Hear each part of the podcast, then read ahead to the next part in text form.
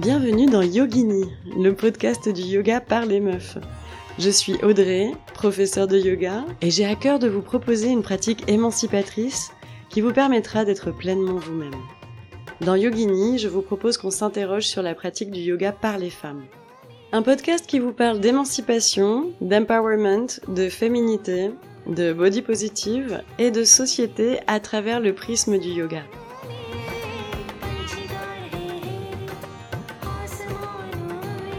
Et donc bienvenue dans ce deuxième épisode intitulé Le yoga n'est pas un must-do. Alors avant d'entrer dans le vif du sujet, permettez-moi en introduction de vous souhaiter une très très bonne année 2021. Euh, j'ai été assez discrète sur les réseaux sociaux concernant euh, cette nouvelle année. J'ai vu tous mes confrères poster énormément de choses pour souhaiter la bienvenue à cette nouvelle année parce que bah, on va pas se mentir, hein, je pense qu'on a tous très très très très envie de mettre 2020 euh, derrière soi. Euh, pour ma part, j'ai été assez discrète parce que sincèrement, je ne savais pas quoi dire.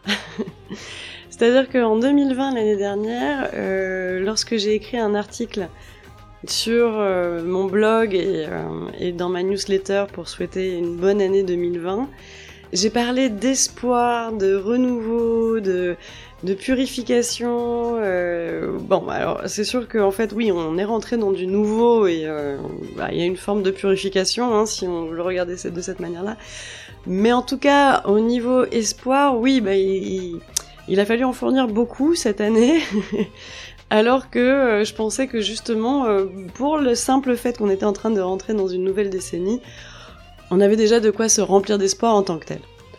Donc les choses ont été un peu plus compliquées que cela hein, euh, en 2020. Pour le moment, on démarre 2021 un peu dans la même veine que 2020 en ce qui concerne la situation sanitaire et politiquement, on n'a pas observé beaucoup d'évolution, au contraire, j'ai envie de dire. Donc l'espoir, oui, euh, c'est évident euh, qu'il y en a et qu'il faut en avoir, et puis qu'on peut évidemment que se souhaiter le meilleur pour 2021. Hein, euh. mais c'est vrai que quand on a démarré une année comme celle de l'année dernière avec plein plein plein de projets pour cette année, on se dit bon, on va peut-être un peu calmer le jeu pour 2021 et simplement se souhaiter le meilleur.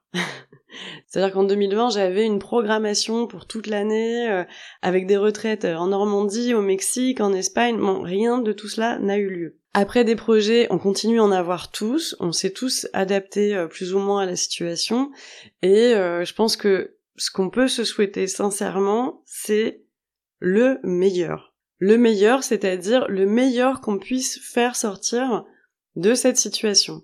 Il me semble avoir mentionné dans le premier épisode le positivisme par-dessus tout ne nous fait pas forcément sentir super bien parce que en fait on va avoir tendance à se dire que si on ne positive pas eh bien on est en train de perdre quelque chose. Fabrice Midal en parle très bien dans une conférence de présentation euh, de son dernier livre Comment rester serein quand tout s'effondre. Euh, J'ai pas encore eu le temps de lire ce livre, mais en tout cas dans sa conférence, il fait une différence très importante entre positivisme et euh, espoir. Et euh, cette notion me semble très importante parce qu'en fait le positivisme ça peut être une sorte de mentalité qu'on peut recevoir comme un ordre venant de cette société qui nous demande d'être toujours le plus productif et efficace. L'espoir, c'est une notion beaucoup plus généreuse, beaucoup plus euh, grande, beaucoup plus ouverte. Je vous invite à écouter euh, cette euh, conférence qu'il fait sur cette notion-là. Elle est sur YouTube. Euh, je la mettrai sûrement en description de ce podcast.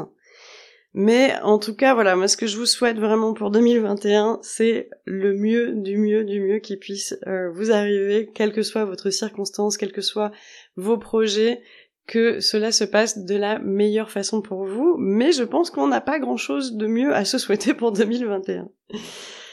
Et à partir d'ici, je vais me positionner euh, un peu à contre-courant vis-à-vis euh, de la tendance euh, fitness et bien-être concernant les débuts d'année. C'est-à-dire qu'il y a une logique marketing autour des bonnes résolutions qui est euh, très très forte en fait dans ces euh, deux domaines et qui, à mon sens, peut être reçue comme une invective. C'est-à-dire qu'il y a toute une période de fin décembre, début janvier, où on nous martèle toutes les décisions qu'on devrait prendre pour l'ensemble de l'année.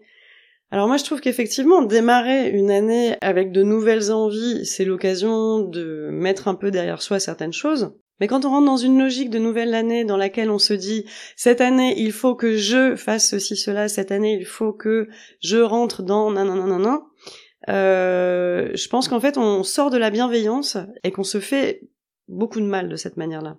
C'est pour ça que j'avais envie de faire un épisode dédié à cette notion de must do qui peut y avoir dans le yoga à travers ce qu'on voit sur internet, euh, la manière dont on en parle en général dans les médias.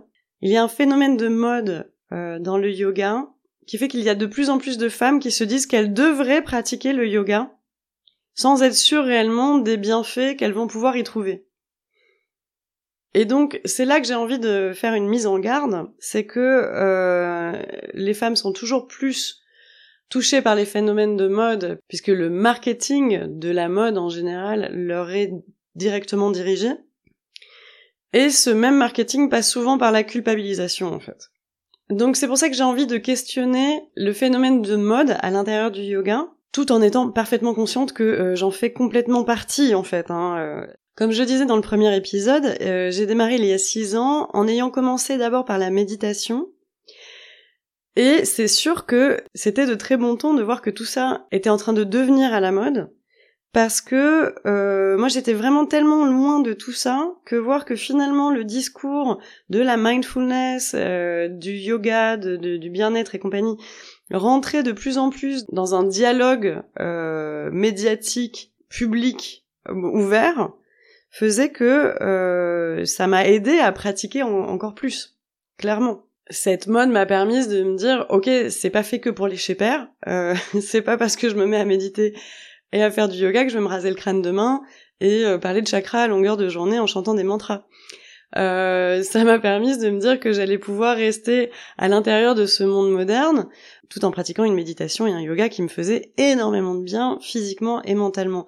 Donc le phénomène de mode, euh, il aide d'une certaine manière, il aide en plus à avoir une offre euh, conséquente, euh, qui permet d'aller chercher ce qui nous convient le mieux. Donc en tant que prof de yoga, on, on peut pas réellement se plaindre qu'il y ait un phénomène de mode. Par contre, ce que j'ai envie de souligner, c'est combien à travers ça, derrière, il peut y avoir un phénomène de prosélytisme, dont j'ai été complètement un véhicule. Hein. Euh, c'est-à-dire que au tout début de ma pratique, dès que quelqu'un me disait qu'il allait pas bien, que ce soit physiquement ou, mentalement, mon unique réponse était euh, fais du yoga, fais de la méditation, fais du yoga, fais de la méditation, sans me rendre compte que c'était pas forcément la chose euh, dont avait besoin cette personne-là en fait quoi. C'était mon truc à moi et j'étais persuadée qu'il fallait que tout le monde en fasse. Je reste persuadée qu'on vivrait mieux dans un monde où euh, tout le monde pratique du yoga. Mais après, on réagit pas tous à cette pratique de la même manière. Parce que je pense qu'il faut qu'on garde en tête le fait que le yoga, traditionnellement, originellement, c'est une voie philosophique qui entraîne une pratique et une ascète de vie très très très stricte. C'est une pratique qui vise à communiquer directement avec Dieu et qui inclut une vision de la vie et une cosmogonie qui est très très très très éloigné du monde dans lequel on vit concrètement. Donc à force de vouloir adapter cette tradition, adapter cet asset de vie à notre vie moderne, on en fait un espèce de gloobie boulga. Donc j'avais envie ici de refaire un petit point sur ce que n'est pas le yoga. Le yoga, je l'ai déjà dit, je le répéterai beaucoup je pense, ce n'est pas une pratique physique destinée à sculpter son corps. Il y a des formes de yoga qui vont, par la pratique et avec le temps, faire que oui, notre corps va rencontrer plus de force, plus de souplesse, mais à aucun moment ça doit être un but. Je me rappelle d'une interview euh, de Gwyneth Paltrow qui a été quand même euh, la super ambassadrice du yoga pendant des années euh, aux États-Unis et euh, qui disait qu'elle avait arrêté le yoga, qu'elle s'était mise au pilates parce que euh, la respiration abdominale, en fait, euh, bah, ça déformait le corps et que ça lui faisait du bide. Bon, bah effectivement, très bien, il vaut mieux faire du pilate dans ces cas-là parce que la respiration abdominale, c'est effectivement quelque chose de très important dans le yoga. Et si on ne la travaille pas vraiment, on passe à côté d'énormément de bienfaits. Donc si ton but absolu, c'est de vouloir euh, sculpter ton corps, je pense qu'effectivement le pilate c'est plus adéquat.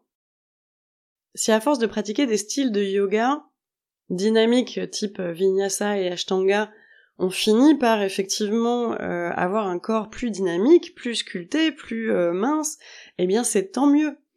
Mais c'est pas le but en fait.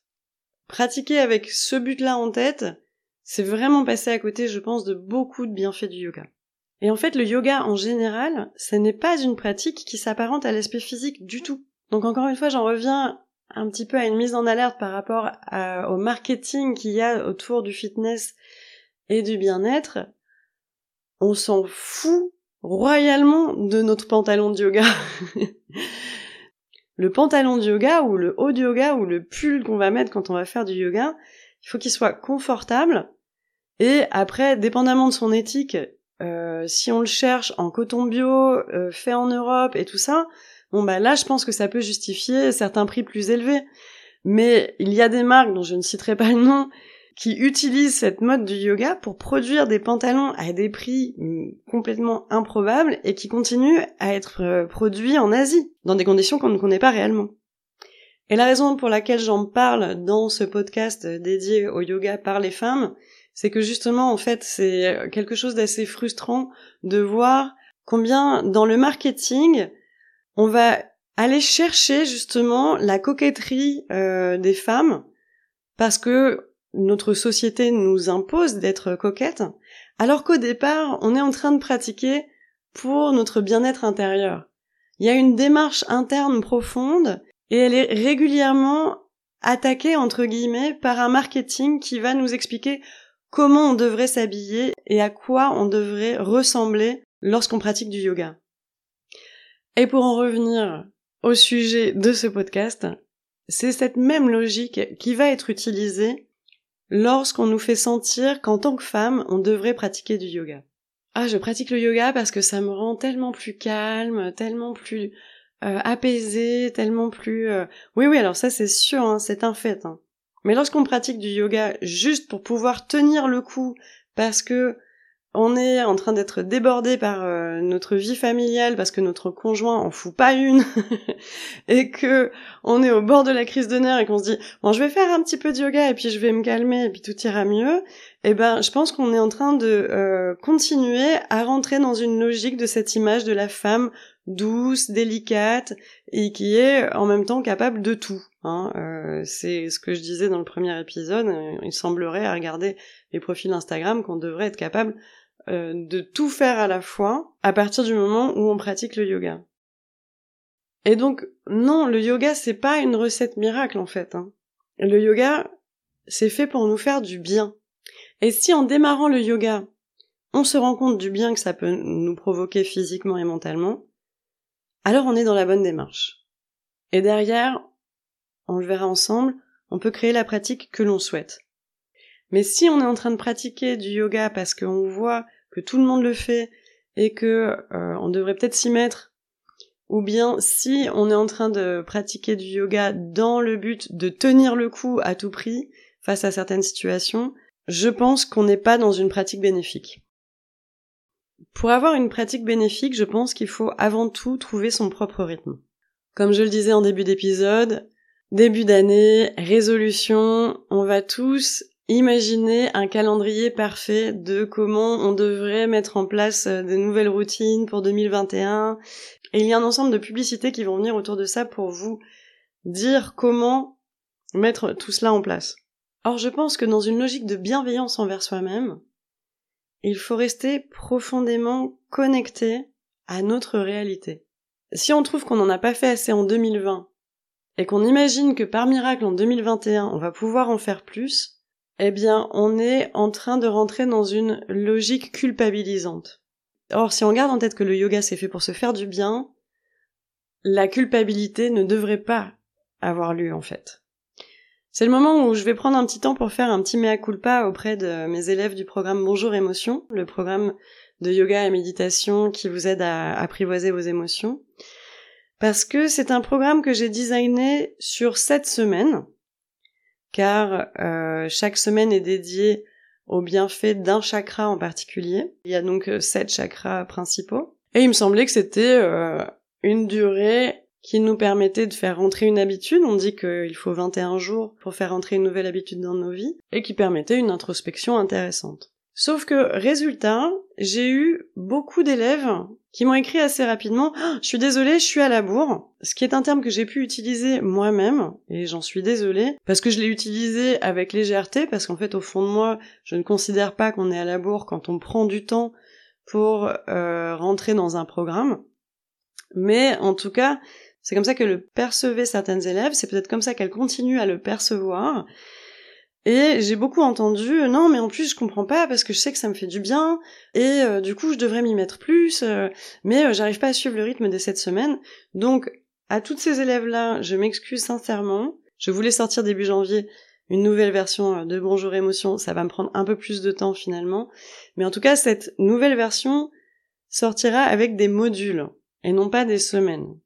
Des modules faits pour que vous puissiez voyager à travers ce contenu au rythme qui vous intéresse. Et non pas à vous obliger à avoir une pratique euh, bah, quotidienne comme je le conseillais, ou non plus hebdomadaire, si c'est trop compliqué dans votre emploi du temps. Il n'y a pas de raison de rentrer dans la culpabilité quand il s'agit du yoga. On n'a pas choisi la voie absolue du swami, on n'a pas décidé qu'on allait dédier notre vie entière au yoga, en tout cas vous encore moins que moi.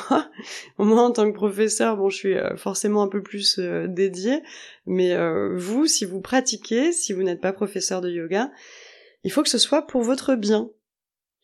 Je vous invite aussi à ne pas vous enorgueillir quand finalement vous arrivez à le faire.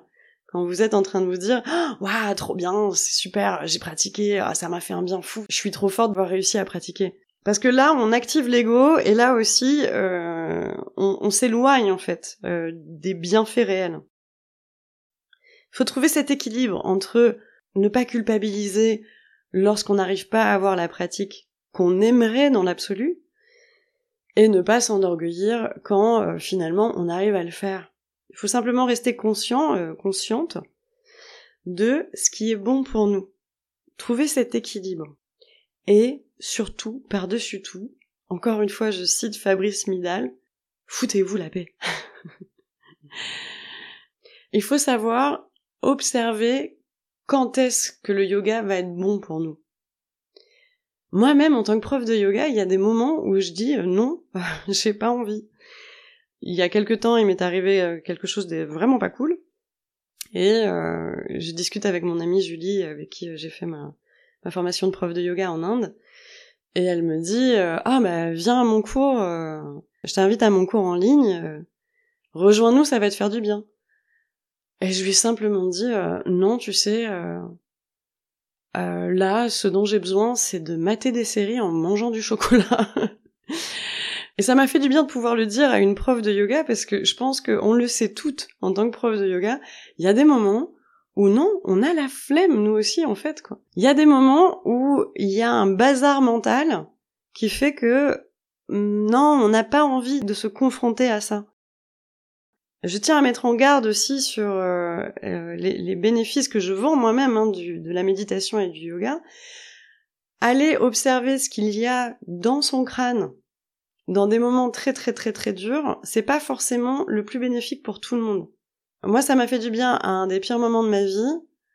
Après, si on a des tendances dépressives, voire suicidaires, enfin, des, euh, des dossiers euh, psychologiques lourds, c'est pas forcément la meilleure idée hein, d'aller regarder ce qu'il y a euh, dans le profond du cerveau.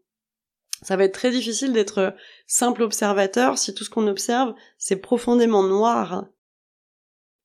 Donc voilà, vous l'aurez compris, l'idée, par-dessus tout, c'est de garder en tête qu'on pratique pour se faire du bien. Et plus vous vous libérez de cette culpabilité lorsque vous ne pratiquez pas, ou de cet orgueil lorsque vous arrivez à pratiquer, plus vous sentirez combien ça fait du bien. Et à partir de là, vous le trouverez votre rythme en fait. Le yoga n'est pas un must-do. Le yoga n'est pas une obligation.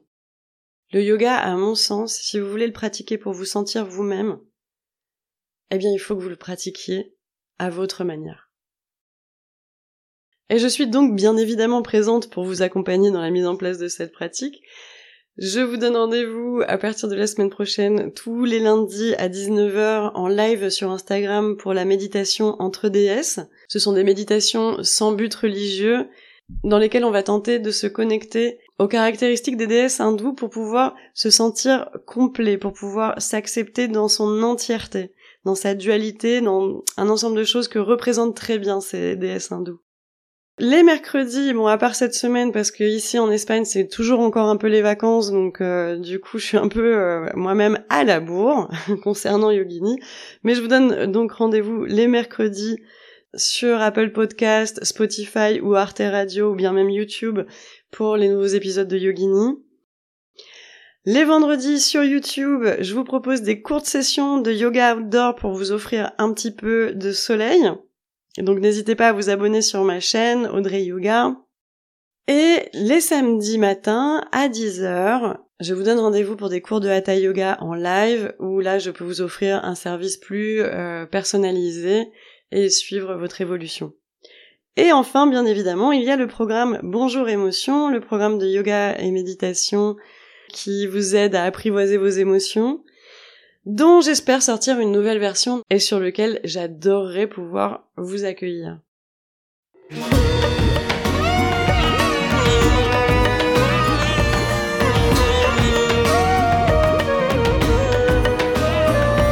J'espère que cet épisode vous a plu. Je vous invite à le liker, le commenter ou le partager à partir de Spotify, Apple Podcast ou YouTube. N'hésitez pas également, ça m'aiderait beaucoup beaucoup beaucoup à mettre 5 étoiles sur Apple Podcast.